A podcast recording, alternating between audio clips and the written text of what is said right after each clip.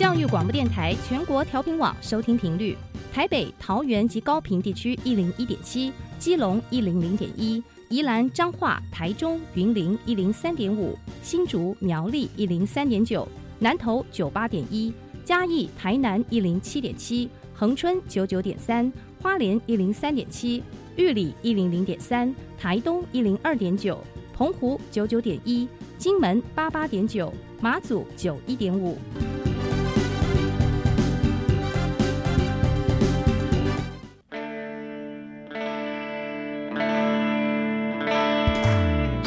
时时有惊喜，生活处处是学习。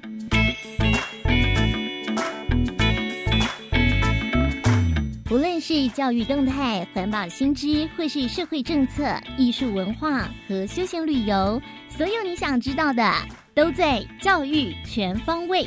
每周日上午十点零五分到十一点，邀请您与我们一同打开学习新视野。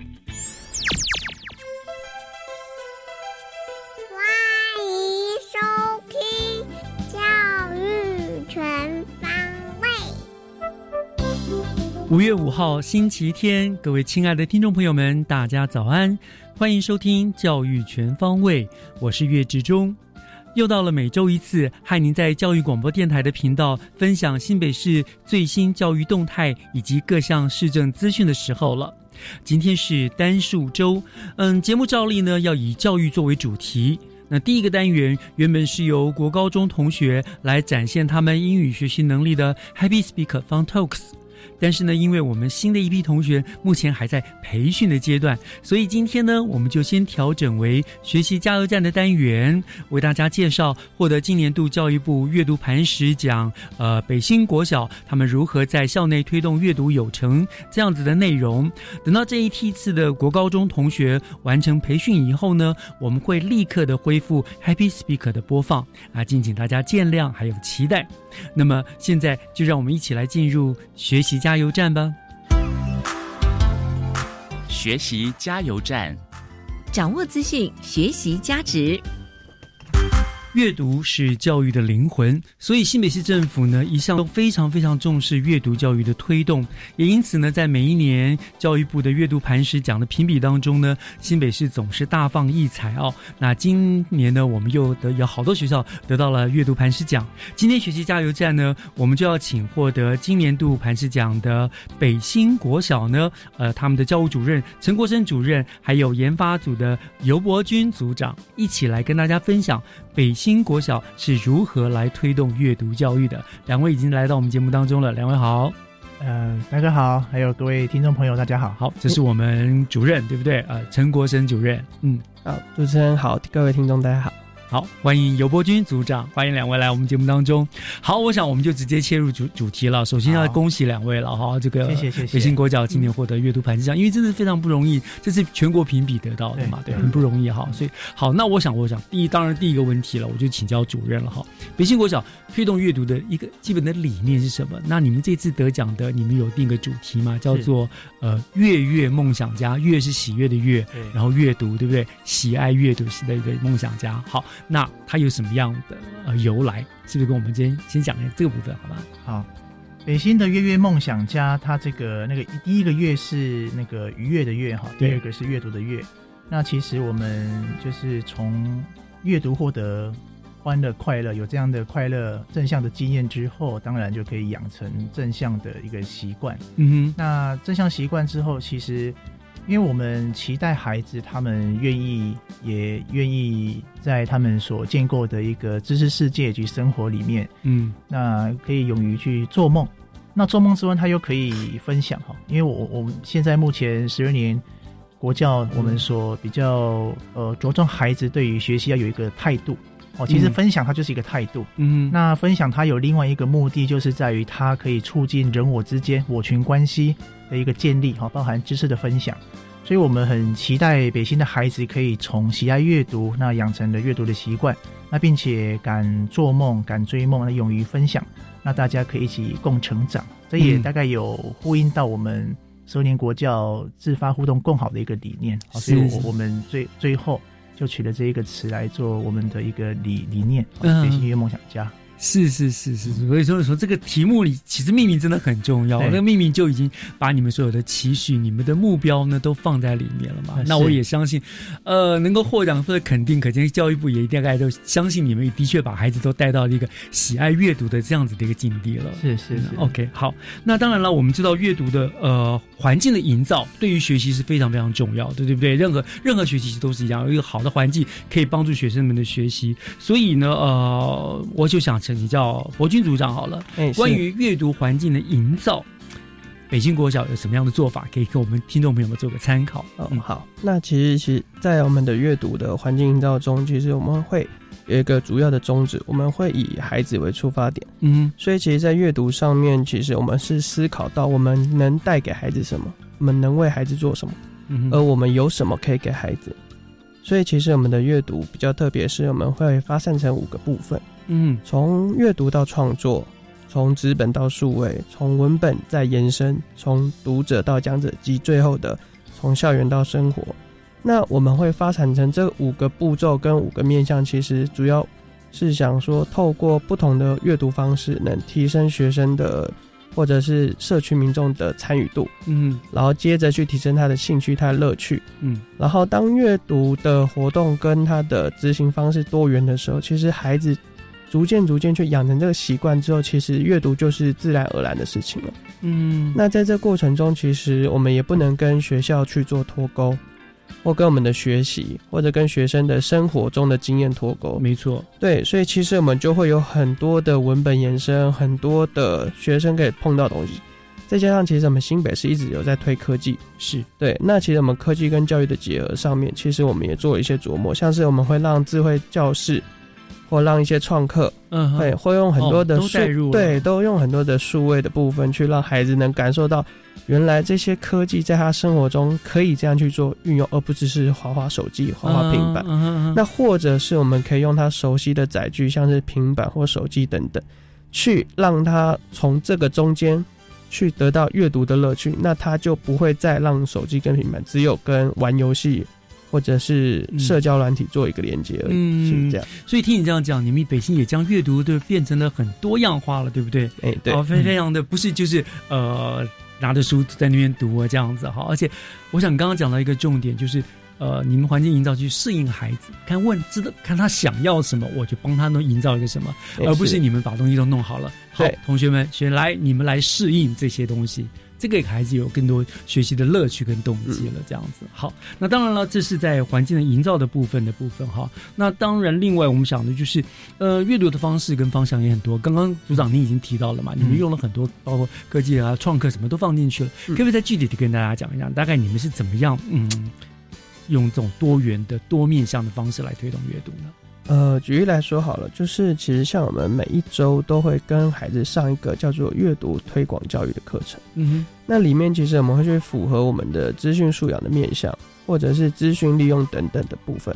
那像这中间，其实我们目前我们的孩子遇到的，像是不管是网络上的资讯或者智慧财产等等这些近几年来的问题，其实我们这些会把它。融入到我们的素养里面，嗯，然后再去结合孩子他在上课课堂中可能需要使用到查找资料的能力，或者他可能会需要会去搜寻资料、去判断所线索，然后去统整归纳的能力，让他一起串在一起，一起去让他变成一堂就是孩子能带得走能力，嗯，然后又是有。很棒，不同感觉体验的活动，这样。是，所以你们有特别的每周有一堂这样子的课，对，全年级都有，那都是由各班的导师来做这样的事情吗？诶，不是，我们学校的话，其实有专职的阅读推动老师，哦，对，所以你们课程里面就排了一个这样的课，对，然后呢，有专业的老师他去指导他们做一个循序渐进的诱导。是不是？是哦，果然很专业。我我我有一点点脱节哈，不晓得现在是各个学校都有像这样子阅读老师，还是北新特别的有这样子的一个安排？呃，这个应该说我们教育部的政策上就有增置那个阅读推动教师啊，那只是或许啦，新北市在阅读这一块，因为它本身非常的注重，嗯，所以它除了教育部的补助资源之外，新北市他们也有针对。如果他没有获得教育部补助的，哦，教育局这里也会帮忙，也会帮忙有一些资源的挹助，让学校可以有一个比较专职，无论是用透过减课或或者是说一个专职的阅读推动老师哦，来来协助推动，是这个很重要。所以，我们新北阅阅读这个这个推动的一直很成功。我想这很这。中央单位的支持嘛，对不对？地啊，地方单位的支持，我想这是一个很重要的一个推动力了哈。那好，那我们想，当然我们推动阅读有一个很重要的就就是，我们刚才讲过了，阅读是教育的灵魂，所以这个阅读当然也是要跟我们的教学做个结合，对不对？在这个融合的部分呢，北信国小嗯做了哪一些的努力呢？主任，我们聊聊。其实那个在学校哈，它无论是各种的课程的安排啦，或者是活动，它主要都要跟教学能够做一个结合。嗯，但教学这个的一个媒介就是透过老师，嗯，那所以我们一定要紧扣到老师他本身就可以将我们的素材哈，那透过阅读，然后让孩子得以来学习。嗯，那其实目前我们所着重就是孩子的一个透过阅读增进他思考力。就比较属于高层次的一个思考，是，所以现在在无论从教育部到教育局所推动有关阅读理解，啊，让孩子从阅读，然后到理解，就进入到深层的一个思考。嗯，所以我们在推动学校教学的时候，老师们本身对于阅读那个理解的这一个知能一定要够。是，也就是说，老师从他要挑什么素材给孩子，然后他要从孩子的。呃，从提问当中与孩子如如何互动，促进他引导他思到更深层的思考，嗯，这部分就是我们其实最着重的。是，嗯，啊，也因为我们北新规模比较大，二来是校长啊千思万想，觉得要能够让这让孩子更有深度的学习，一定要有一些特别的一些策略。所以，我们学校除了是教育部的阅读亮点学校的专案之外，我们也透过学校的一个智慧教育的发展，嗯，哦，所以学校这里在智慧教学上，让那个学校这里结合了各项专案，成为那个智慧阅读的一个哎智慧阅读推动学校。嗯，那我们除了在期中、期末考哈，期中、期末考的评量之外，我们另外额外的有单单独的考阅读理解的评量。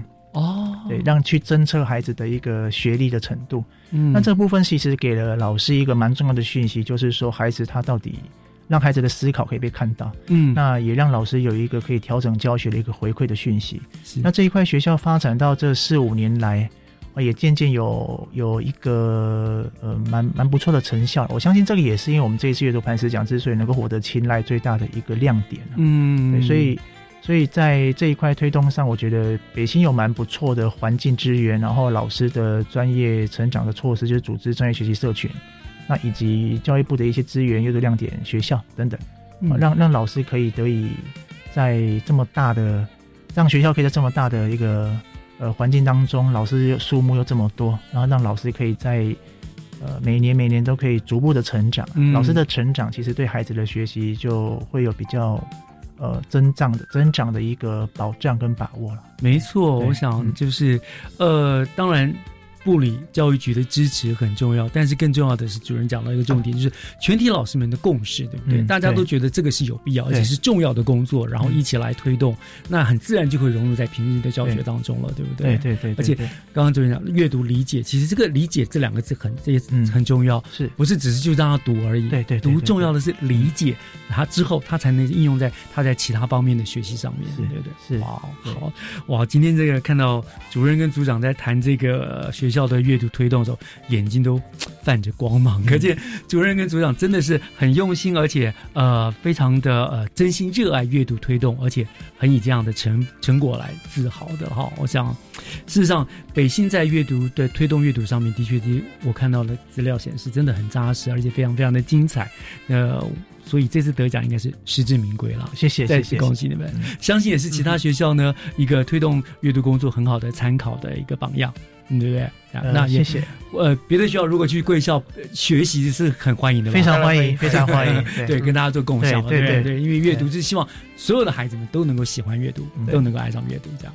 好，那我想今天就非常感谢呢，呃，北京国小的陈国生主任跟尤伯君组长今天来跟我们做的阅读的分享，谢谢两位，谢谢谢谢大家，谢谢各位听众，拜拜拜拜。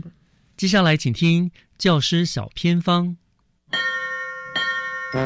讲台下的教学经验良方，请听教师小偏方。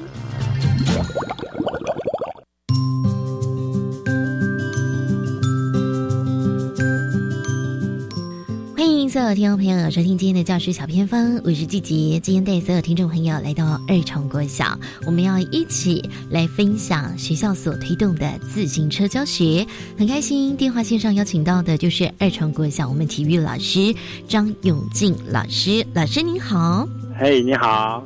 各位听众，大家好。老师想问一下哦，这个自行车的教学很像是学校的校本课程，可不可以跟所有听众朋友分享，当初学校为什么要推动这样的课程呢？因为诶，当初我们学校就位居二重疏洪道的旁边，那我们知道二重疏洪道有很丰富的湿地，然后附近还有很多的人文的一些历史的一些素材。那学校呢，想结合自行车跟这个自然科学以及社会课程。然后统整成一个课程，所以呢，我们就开始发展这个自行车的课程。那后来校长发现自行车的课程是一个非常棒的一个课程，然后我们这几年又就陆陆续续开始规划相关的课程，然后发展至今，呃，成为我们学校一个非常有特色的自行车教学课程。好，所以老师，我们自行车的教学就放在体育课吗？然后这个施行的年级全部都有，还是有特定的年级？哦，我们是放在体育课，然后我们整个课程的规划，我们是从规划从三年级到六年级四个年段通通有。了解，那想问一下，那学校要来推动自行车的教学，是不是就要购买很多的自行车呢？是的，因为刚好那时候，诶，县府刚好在推动相关的体育课程，然后拨给我们一笔经费，那我们就买了大概大大小小的自行车，大概有五六十台的脚踏车，刚好可以提供我们配合我们的校本课程来实施。嗯，那刚刚老师有说啊，学校它的这个地利之便，旁边就是二重书洪道嘛，那学生们上课的地点是不是就不在学校里啦？哦，没有，我们最主要的上课地点还是在学校。对，因为我们如果要拉到二重疏洪道去的话，我们必须横跨好几个马路。那大部分的小朋友还是都是初学者，所以我们大部分的课程还是安排在学校里面。那如果时间上的允许跟能力上的分配可以的话，我们才会拉到二重疏洪道去上，就是让小朋友骑更长的路程这样子。但是大部分的课程还是在学校里面。呃，实施。嗯，那老师想问一下，到底怎么样来带孩子们呢？就是三到六年级的学生教些什么？是不是不同年级有不同的教法或是课程内容？是，那当然就中年级来讲的话，最主要还是要让小朋友学会自行车。那我们因因此上我们在课程的规划的话，我们大概可以分成五个项目，一个是认识自行车。第二个是骑乘的配件的认识，再是骑乘的技巧跟能力。那最后高年级的话，还会有简易的自行车的维修。那我们在中年级的话，我们就是让小朋友认识脚踏车，然后最重要是他能未来他能够选到一台他适合的脚踏车，或者是说当他租了一台脚踏车的时候，他怎么去调整到他的坐垫最适合他的高度的坐垫。另外呢，就是还有就是安全帽的佩戴。所以我们每次上课的时候呢，我们都会佩戴这个安全帽。那到了三四年级，我们还是会一些简单的一些基层的技巧的一些训练。那到了高年级的话，我们会开始加入简易自行车的维修，包括比如说他们。在骑乘的过程，如果有绕链的时候，他们其实这些透过一些简单的技巧，都能够去排除他这些的困难。嗯，老师，因为在过去几年哦，这个单车壮游 好像很夯哦，我不知道说学校透过这样自行车的教学，会不会也为同学们安排，比如说我们来骑单车环岛之类的活动啊？我们在推广自行车的只要教学之后，刚刚。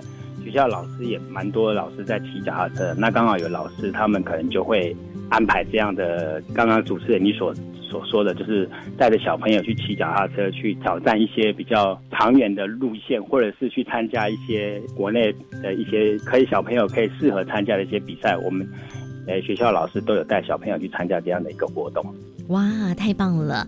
当然，这个也想问一下老师，就是说，您刚才有说分不同年级有不一样的教学嘛？因为您自己本身这个上体育课，应该不会上到自行车这一块，所以您是不是为了要教学生，你还要特别去做学习呢？是的，因为我刚好就是接触这一块，然后，对，学校老师也刚好搭上我们台湾，其实之前有一有一一段的热潮，就是大家在骑脚踏车。那学校一些老师也都骑脚踏车。那因为有接触到自行车，所以对自行车的认有认识。那刚好就是这样的一个机缘之下，所以我就投入规划这样的一个自行车的课程。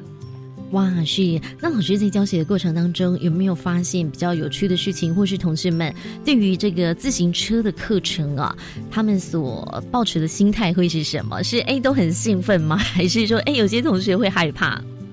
是的，哎，其实几乎所有的小朋友都对小自行车的教学非常的。诶，喜爱哦，特别是其实现在还有很多的家长，他们并没有那样的时间带他的小孩子去学脚踏车，或者是家里也没有自行车的，可以提供小孩子这样练习。那学校有这样的一个课程的时候，对那些不会骑脚踏车的小朋友来讲，他们真的是非常的兴奋。那对那些已经会骑的小朋友来讲，他们也一样很兴奋，因为。他们平常的假日，他们可能没有这样能够去陪他们去骑乘这样脚踏车。那透过我们自行车的课程，他们又可以再次的接触这样的自行车的课程，他们非常的高兴。但是我觉得，对就是那些不会骑乘的小朋友来讲，他们是收获是特别多。因为就我这几年的教学的经验来讲，我们目前我们学校的小朋友只要上过自行车，我们都是百分之百的小朋友都会骑脚踏车。嗯，那另外我在教学过程里面，我也发现。其实，在高年级，我们在教小朋友一些简易自行维修的时候，其实我们会发现很多女生甚至都比男生对这样的一个维修的一些技能或者一些技巧、一些知识，甚至都比男生来的更有兴趣。这是我在教学上。觉得哎，蛮大的一个收获的地方。嗯，是。那当然就是说，我们是三到六年级的学生嘛，所以只要来念二重国小的孩子，就可以在不同年级学到不同的自行车的一些必备的知识跟常识，这样子。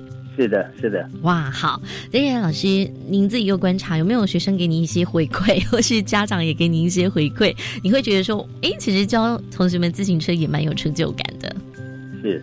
像我就我我这两年我就有接触小朋友，其实他就是小朋友，他连一开始连脚跨到脚踏车，屁股要坐在那个椅垫上，他会都会觉得非常的紧张，非常的害怕。嗯，可是透过我们不断的鼓励，然后让他去练习。那当然，对那些不会骑的小朋友，我们可能就是用我们就是另外一种脚踏车来让他们去练习。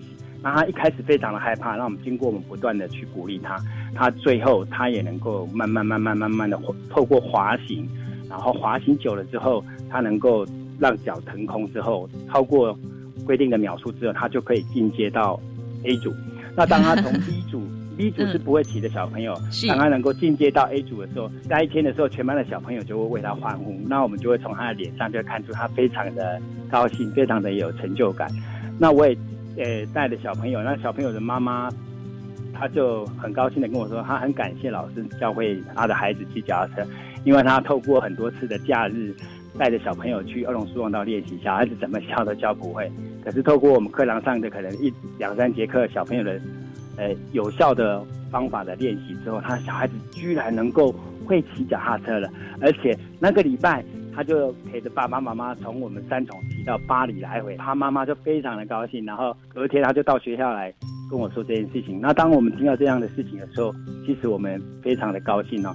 其实我们觉得我们学校这样的一个课程，最主要是说让小孩子他学会了自行车之后，他跟自己的家长在假日有一个很健康的休闲活动，能够跟着全家一起去做这样的一个休闲活动，是非常棒的。嗯，真的听起来蛮好的，也非常谢。谢。我们张永进老师的努力跟付出哦。所以呢，这个课程才可以带得非常好，然后也让学生留下非常棒的回忆。那今天呢，也非常谢。谢。二重国小的张永进老师在空中非常享。学校的自行车教学，感谢老师喽！谢谢您。以上就是今天的教学小偏方，等一下回来，请锁定由岳志忠老师主持更精彩的教育全方位。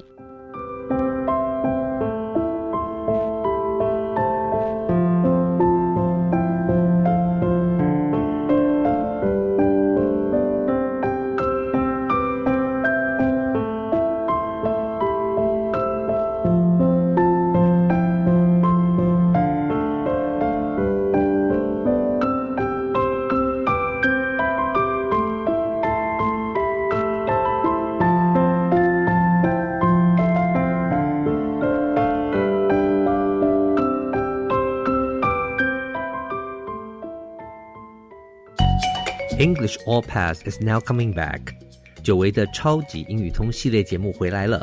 这一次，骑兵老师要来强化你的口说能力。五月七号开始，周一到周五早上七点二十分，在国立教育广播电台，记得收听由骑兵老师制作主持的口说英语通。最后，请记得每日十分钟，让你变成英语通。我是骑兵老师，记得收听哦。儿子啊，帮妈到银行汇钱给王阿姨好吗？怎么回事啊？昨天她用一个没看过的手机号码打给我，说是刚换新门号，今天就突然打来借钱。妈，这很像新闻常说的假亲友真诈骗，最好再确认一下。啊，那我现在就打王阿姨家里电话问清楚。接到亲友用陌生号码来电借钱，应透过其他联络方式再次确认，以免遭到诈骗。以上为刑事警察局广告。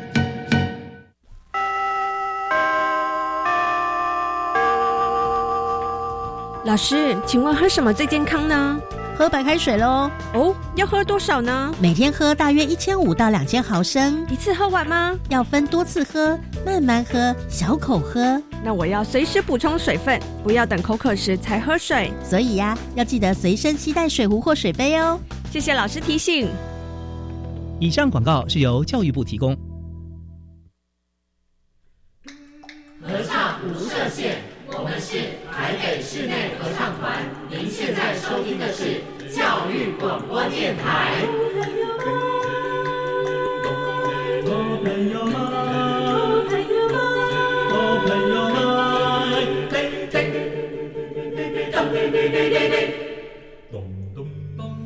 就爱教育电台。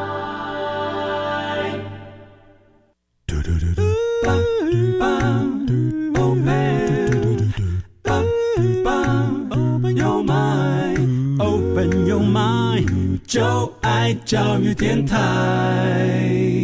嘟嘟嘟嘟，咻比嘟爆打开您的幸福生活新视野，请听学习城市万花筒。欢迎继续回到教育广播电台《教育全方位》节目，我是岳志忠。节目的后半段为大家进行的是学习城市万花筒的单元。呃，我们知道每一年的五月十五号呢是所谓的国际家庭日，那么新北市政府的家庭教育中心也都会在这一段期间办理相关的活动，来唤起大家对于和乐家庭关系的重视。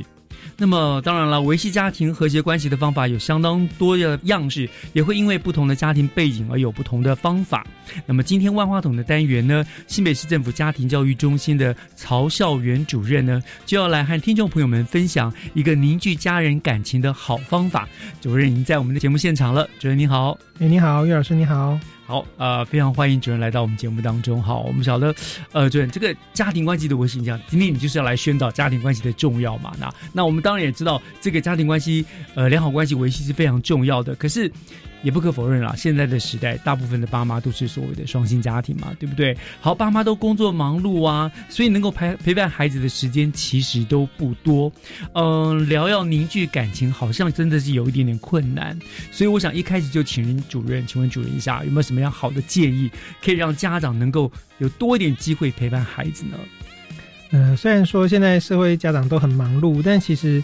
每个人每天所必须的都是必须要有用餐的时间，嗯，那所以我觉得用餐这个时间可以大家去珍惜这个时间，找出用餐的时间，嗯，跟孩子一起用餐，嗯，那其实像在餐桌上面，大家可能想说，哦，我们是不是一定要吃什么所谓的好料的啦，很好吃的东西？但其实如果说父母亲能够抽出时间跟孩子吃饭。那其实就会有机会听到孩子他到底这一天发生什么事情，嗯，不管孩子多大，然后可能在学校发生什么，或是在工作上发生什么事情。那如果孩子一时没有话说，其实父母亲也可以分享自己的工作或日常感受。那其实在这个过程当中，就比较能够分享彼此的生活，那凝聚彼此的感情，这样。哦，是，所以简最简单的方法就是利用用餐的时间嘛，对不对？是。好，所以用餐时间。呃，不见得是爸爸妈妈要花很多时间去煮菜、做饭、做菜。对，重点是在那个大家坐在一起吃的这个、这个、这个阶段。好，那他这样大家一起坐在一起吃东西，他嗯，有哪些面向对孩子来说他的影响是好的呢？嗯，那呃，其实如果说像孩子其实在学校。呃呃，发生一些事情啊，或者什么事情，其实，在学校里面可能没有机会去说。那如果是回到家里的话，其实家庭一起用餐，其实是一个互动关系的开始。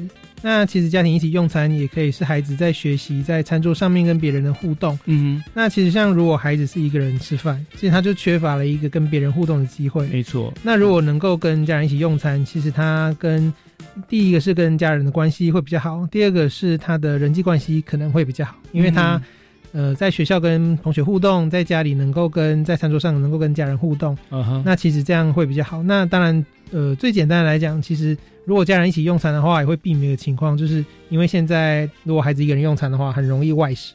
那可能孩子会去买一些什么咸酥鸡啦，哦，或者这些不健康饮料啊。那如果跟爸妈吃，虽然可能也不一定说一定符合所谓的非常营养，嗯，营养的那个需求。但至少不会让孩子去吃一些可能比较不健康的，或是一些呃油炸的东西。那我觉得这样其实，在身心发展上面来讲，都还蛮不错的。嗯，对对对，的确。而且其实呃，我们一直强调嘛，哈，就是幸福家庭的陪伴这两个字，其实用餐就是一种陪伴，陪着孩子一起吃，对不对？是。然后我我讲到这个，我想到我小时候，爸爸很好玩，他常常我们在讲话用餐的时候就会讲话，那我爸爸就会生气说。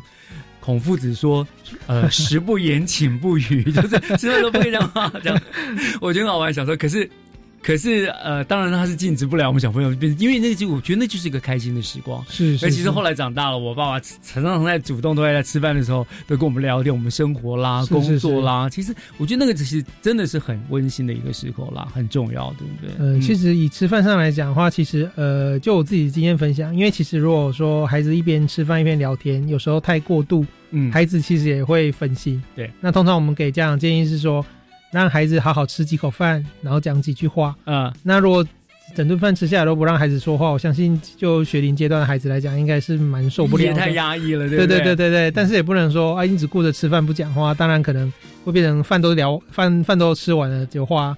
就是大人饭吃完了，但是小孩子的话还没饭还在，对对还放着时间，是是，所以这个也是一个技巧啦，要怎么拿捏，对不对？在这种不着痕迹之下，A 边吃边聊，一块的吃完一餐，然后也互相达到了沟通的这个效果，这样。是那其实呃，主任其实当然提供一些资料给我们看，我看到了说，除了是身心的呃这个方面的这个健康的成长啊有帮助之外，好像家人共餐还有一些是我们一不了解到的，有有其他的好处，是不是？嗯，因为其实根据一些研究显示啊，其实家人一起共餐，他对孩子的学业成就也有帮助。那包含这个真的是很特别哈？为什么？是 哦，因为在那个呃，比如说以学业成就来讲的话，因为其实，在呃用餐的过程当中，从小到大，如果家长能够跟孩子多用餐的时间聊聊天，嗯，其实孩子比较多比较多的机会学习到一些。包含社会技巧啦，或是语汇啊、人际互动啊，嗯，那其实他这方面各方面的表现都比较好，自然连带的他的学业成就也会比较好。是，所以这是有一个数据统计的报也显示吗？对对对，这个是呃美国哥伦比亚大学的研究显示，嗯，哦，那包含除了学业成就之外，其实在行为偏差的部分，那你可能也是因为跟家庭互动比较好，也许是因为他的家庭支持，嗯，或社会的心理支持比较良好，嗯，所以孩子的行为偏差的机会也大幅的降低。这样哦，好，我们想今天的听众朋友、家长们，如果听到后，你就晓得共餐有多么重要了哈。在身心方面，在学业方面，对孩子都有很大很大的帮助哈。那当然，我们说，呃，共餐就是很重要的沟通，就是对话嘛，对不对？是。可是哦，家里有很多很小的小朋友，年龄很小，根本学龄前，他可能还不太会讲话或干嘛。那您刚刚说在学业上的帮助，那对这些学龄前的小朋友呢？哦。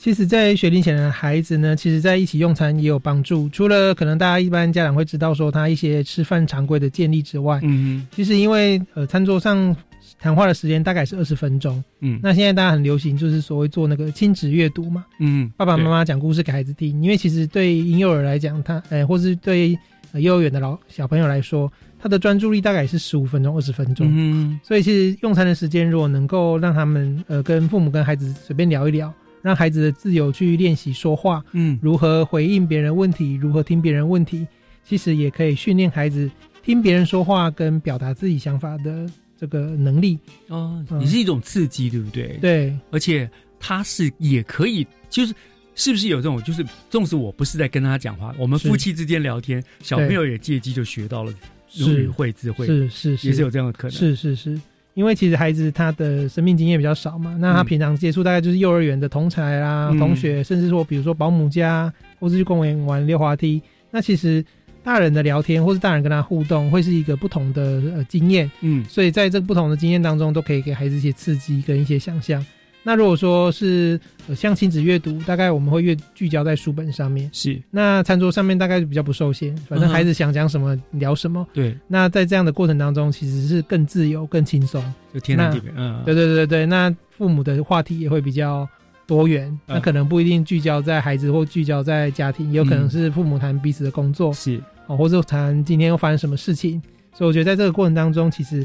孩子在语言的学习跟发展，或是一些经验的增广上面，都有很大的帮助。的确哈，我们就说从小有伴的小朋友，他的语言发展真的是会比较好一些。如果孤零零的，他真的就会比较迟缓。是对。不过这样子的话。家长吃饭的时候的对话也要特别注意一下对话的内容啊！对对对对对，不要讲了一些，因为小朋友学到了一些不该学到的话语啊，这样。不过这一点，我觉得呃，我自己醒思我自己的家庭，原生家庭，我觉得我们家这个也蛮不错的，就是呃，我们都是一定习惯，就是全家在一起一起吃饭。我们包括还呃，是他们的小朋友很小，从小可以坐了，就自己坐在那个小朋友椅子上面，跟着我们一起吃饭。是，那我觉得，所以他们的语言发展，我觉得的确真的都比较好，是学到了很多很多这样子。对，是好。那呃，当然了，那个。对于小年纪小的来说，哈，还可以趁着跟家长聚餐啊、共餐啊，学到很多的语言智慧。那我们把年纪拉大一点，嗯，有一群年纪的人是大家非常伤脑筋的哈，就所谓进入青春期的青少年，对不对？他们很多中二的行为，或者是他本身很叛逆，他其实很多是不爱跟父母讲话，他正常对的。那对于这些青少年的孩子，哈，家长陪伴他们用餐会有帮助吗？呃，其实也会有帮助，因为正因为他们长大了，可能重心转移到同才，嗯，那不太想要跟家人多互动或多分享。但是如果能创造一个机会，让大家在餐桌上一起用餐，嗯，那当然有时候家长可能会觉得有点气氛有点冷，或者有点尴尬，因为孩子都不说话。对。但其实你想象，如果除了餐桌之外，家里可能有更更难有机会让孩子可以坐在你对面或坐在你身旁，哦，坐在一起。那如果说。呃，这个部分家长觉得自己哎，青少年都不说话，其实家长可以试着自己，呃，说一些话，因为其实不管怎么样，在这个用餐的氛围里面，其实他一定是比较轻松的。那如果说你是先以闲聊开始，也许孩子就会慢慢说出一些呃他的想法或他的做法，或是你问一些比较生活化的议题，也许可以慢慢去让孩子愿意跟你分享一些他的生活点滴。嗯，好，我想主任您刚刚提到了一个很重点啊，我觉得闲聊开始了哈，对，因为尤其对于这些青少年来说，因为有的时候我们是是一起吃饭一起聊天，可是爸爸妈妈聊天的内容反而可能会让孩子不开心，对因此而排斥。排斥，对不对？让这样家庭气氛反而更不好了。是，所以呢，呃，我想接下来我们稍微休息一下，听一段音乐。回来之后，我就要请教主人了，怎么样去营造这个说话的呃对话？有没有一些什么技巧？是，怎么样让大家能够在和乐的气氛之下，一边用餐一边的聊天，好不好？好，我们稍后回来聊这个部分。好，谢谢。Sunday morning, the sun is up. You're the first thing that came to my mind.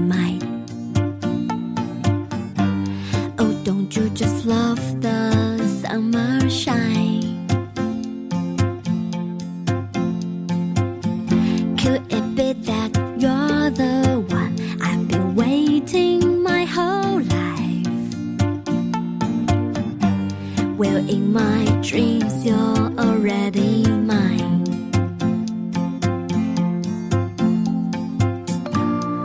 Wouldn't it be nice if you were to ask me out for a ride before the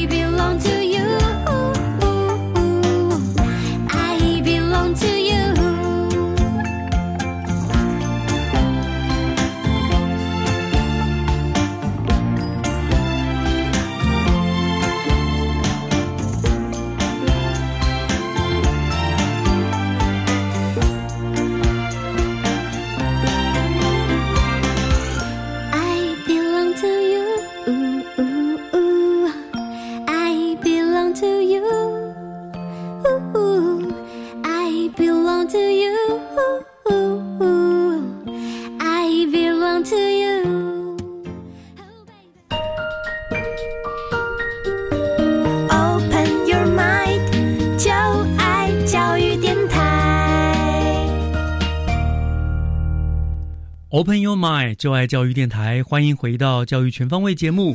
今天我们节目后半段学习城市万花筒的单元，为大家请到的是新北市政府家庭教育中心的曹孝元主任哦，主任来跟大家分享，就是营造一个家庭和乐的关系，其实不用很花功夫，他用一个很简单的方法，就是共餐，好，一起在一起用吃饭，那对各个年龄层呢都会有很多的帮助。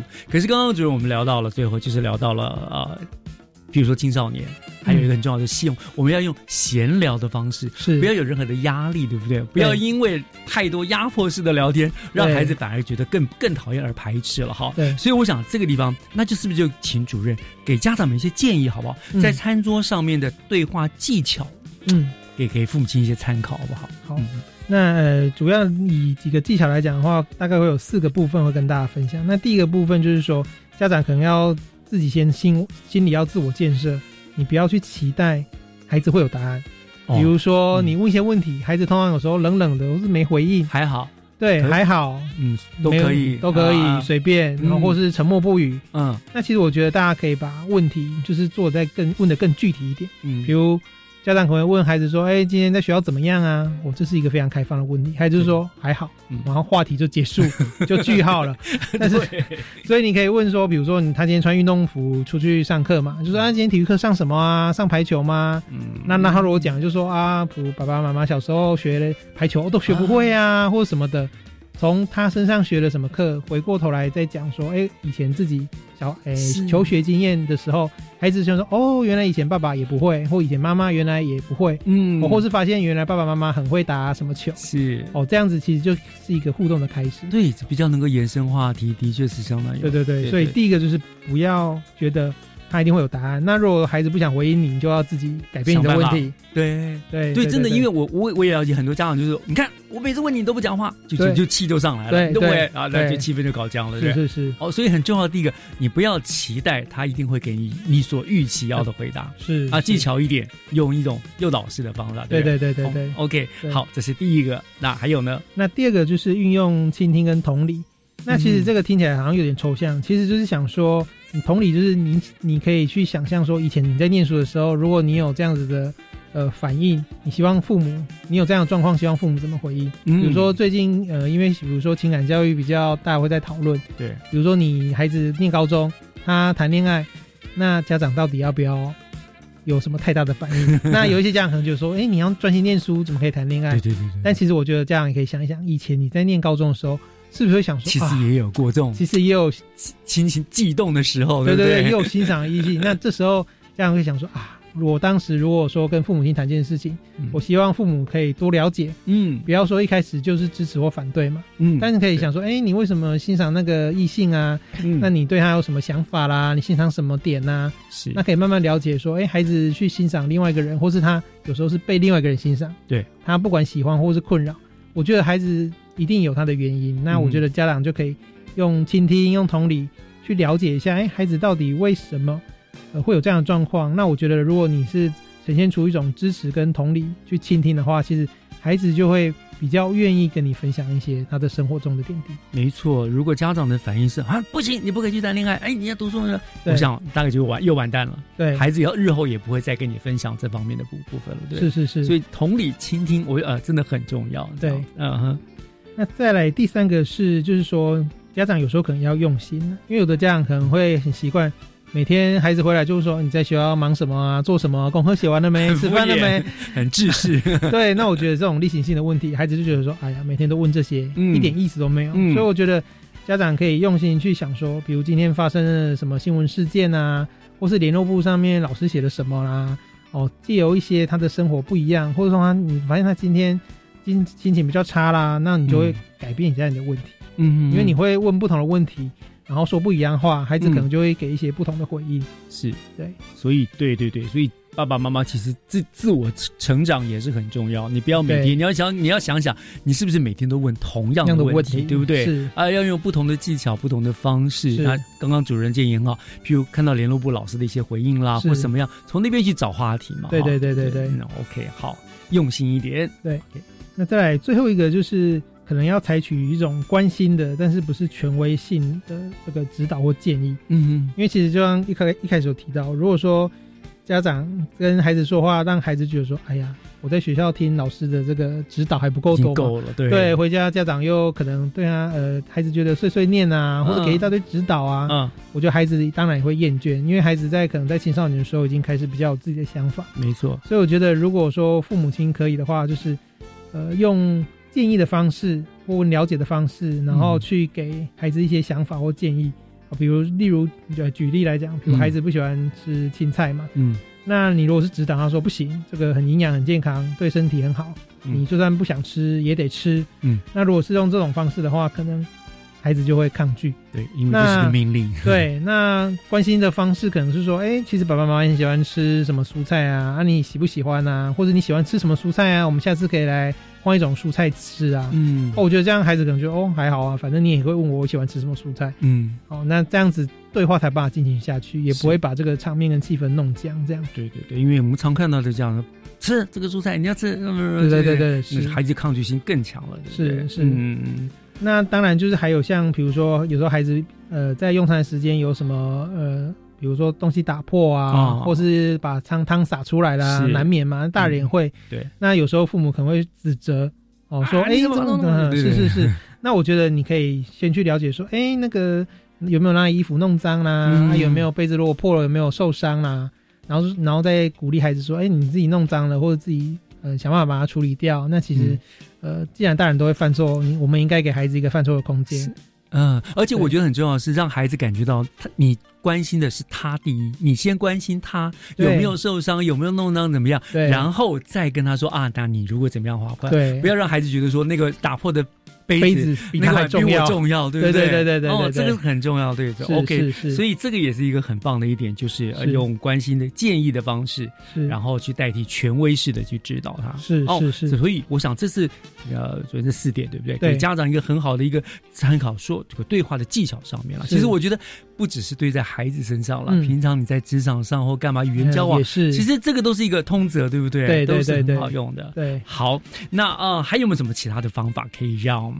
当然，我最后就找家人啦，吃饭能够更轻松、更简单一些呢。因为，因为这样其实相对的，我们为了让跟孩子沟通，你给家长这样讲这些，家长有时候压力会很大。是，是说啊，我该要怎么样营造话题？我今天要弄些什么菜，让孩子会开心的吃，也会压力很大。有没有什么呃让？这个事情进行的可以更轻松、更更容易一些的建议。呃，那因为我们知道，其实现在如果说父母双薪，那晚下班，或者是说孩子可能晚上会去补习啦，或者去做一些他自己的活动，就我觉得大家可以呃有机会讨论说，我们是不是每周几？或是周末某一餐，我们一起来用餐。那如果孩子喜欢尝鲜、喜欢美食，嗯，其实也可以去用那个固定的时间，不一定说一定要爸妈下厨，嗯，也可以说外面用餐，对，或者买回来外带。嗯，那如果孩子知道说啊，比如说礼拜六中午就是每天每周的家庭用餐时间，那我觉得家长把这个时间确定下来，哦，那孩子也会自然成习惯。所以这个把这个变成一个周期。我觉得是一个蛮蛮不错的方式。对对对对，这个主任真是好建议，因为这个让很多家庭家长说，我真的没有办法每一天每一餐陪孩子吃饭。对，可是但是你至少。你要把他认为是一件重要的事情，你每周至少你要排出一些固定的时间，是。让孩子也有所期待，知道这天就是要大家一起吃饭，对不对？对，嗯，还有什么样子的？那另外就是说，在空间上面，当然只要有有些可能大家可能没有专属的餐厅或厨房的空餐桌可以吃饭，但我觉得用餐的地点可以固定，嗯，比如说像呃以我自己为例，我们家的餐桌是兼写功课的的桌子啊，但是用餐的时候就是把桌面收干净，那固定那个时间。然后餐桌是背向电视，是哦，就大家一起背向电视，然后专心吃饭，专心聊聊天。吃完饭要写功课，或是说孩子难免难免会看一下电视，是那再看，不要说哦一边吃饭吃饭配电视，很多是家庭都是这样，对不对？对，或是吃饭配三 C，真的，对对对。啊，我觉得因为吃饭时间其实也大概二十分钟半小时啊，甚至你一开始也跟孩子说啊，我们吃完饭你要看电视要写功课再再做嘛，嗯，因为我们也不会吃饭吃一两个小时，在家里的时候。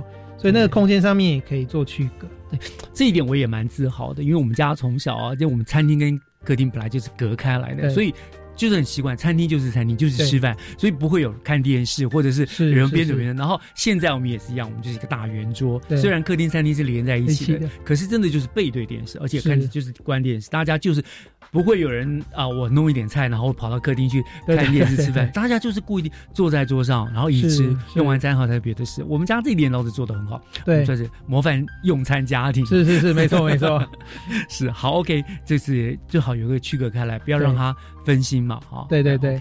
那另外，如果说孩子年纪还小，或者是说还在念国小、幼儿园的话，甚至像国中。其实也可以让孩子觉得用餐是有趣的。嗯哼，那除了可能妈妈一般会想到说变换菜色，嗯，那其实有时候变换摆设的方式，变换吃饭的顺序，嗯，或是说变换那个吃饭的内容，或是加一些像比如说一些造型的，比如我们会做一些造型的一些食物啊。哦，或是买一些不同的啊，或者说他孩子喜欢尝鲜，我们买一些不同的食物吃啊，嗯不要天天都吃自助餐嘛，偶尔吃一下什么呃烤鸭 或者什么别的之类的啦之类的。对对对，让孩子觉得说，哎，每天对晚餐吃什么是一种有所期待，有所期待。对，这是一个。那另外一个就是说，孩子其实也可以参与一起准备食物。嗯。哦，孩子还小，如果说他没有办法下厨嘛，但其实他可以帮忙准备碗筷啊，嗯，或者是说像呃，以我自己来讲，孩子他会吵着想要跟我一起出去买晚餐啊，那我觉得啊，那就借由买晚餐的过程当中，其实不只是用餐，准备晚餐或准备午餐的这个过程当中，孩子如果参与，他就回来会跟爸爸妈妈说啊，这个是我买的，这是我拿回来的，嗯哦，所以他就会有参与感，他就会在吃饭的时候真的觉得说。这顿饭，这这这个餐是他有贡献他自己的心力，是，所以他就会更用心投入。说，哎，我我觉得我很开心，因为他参与了这个准备食物的过程当中。所以现在学生其实我们性别学校也都在推动食农教育嘛。其实我觉得很好，就是像在家里也可以比照，譬如说你们买来菜回来，譬如在做饭这，哎，洗菜啦或者干嘛，让小朋友帮忙。他可能不喜欢吃什么蔬菜，可是你让他自己洗啊，自己弄之后，他就说，哎，这个是我洗的，这是我弄的，对对对对，更好吃一点，对不对？对，是这样，就是参与。像我们家阳台就有种那个九层塔嘛，啊然后呃妈妈就会问说你要不要吃九层塔蛋啊？嗯，然后要的话去阳台摘，然后就孩子摘回来，然后那个蛋已经吃光光。哦，对，而且对，其实九像九层塔这种东西是小朋友。爱吃的不多，可是因为他自己去摘了，对，其实这个过程是他觉得他弄的，所以他对对对对对对对对哦，所以这是很好的方法，对不对？是是是。所以呃，主任给我们的建议都很棒，就是呃，再怎么样也要安排一个固定的聚餐的时间，对不对？对。然后呢，最好把用餐的跟日常生活的空间区隔开来，对。再来呢，让用餐有趣一点，不要一成不变，对，对不对？最后呢，就是呃，让孩子参与整个过程，对。所以其实说起来都不难，对，对不对？就是爸爸妈妈。有心的话，对，其实都可以做得到。是对，嗯，那当然维持家庭和乐方法很多，是，但是用餐真的是相对是一个其实比较简单，而且是可以固定。做到的事情，没错，没错，是好。我想今天听主任一席话啊，相信对很多听众家长而言都是一样醍醐灌顶一样啊，这个有很重要的启发。呃，原来一家人吃饭不只是吃饭而已，嗯，对他其他对于呃幸福家庭、和乐家庭的营造具有相当大的影响力啊。好，所以。结论呢，就是幸福家庭呢，就从一一起用餐开始。是，没错，没错，没错。好，那我想我们今天就非常感谢我们新北市政府家庭教育中心的曹孝元主任，及亲自来到节目中，跟大家做了这么一个重要而且精彩的分享。谢谢主任。好，谢谢，谢谢，谢谢。听完今天的节目呢，也快到了用餐的时间了。各位家长，不妨就从今天午餐开始吧，一起来感受家人共餐的好处。我是岳志忠，感谢您收听今天的教育全方位，我们下个礼拜天见，拜拜。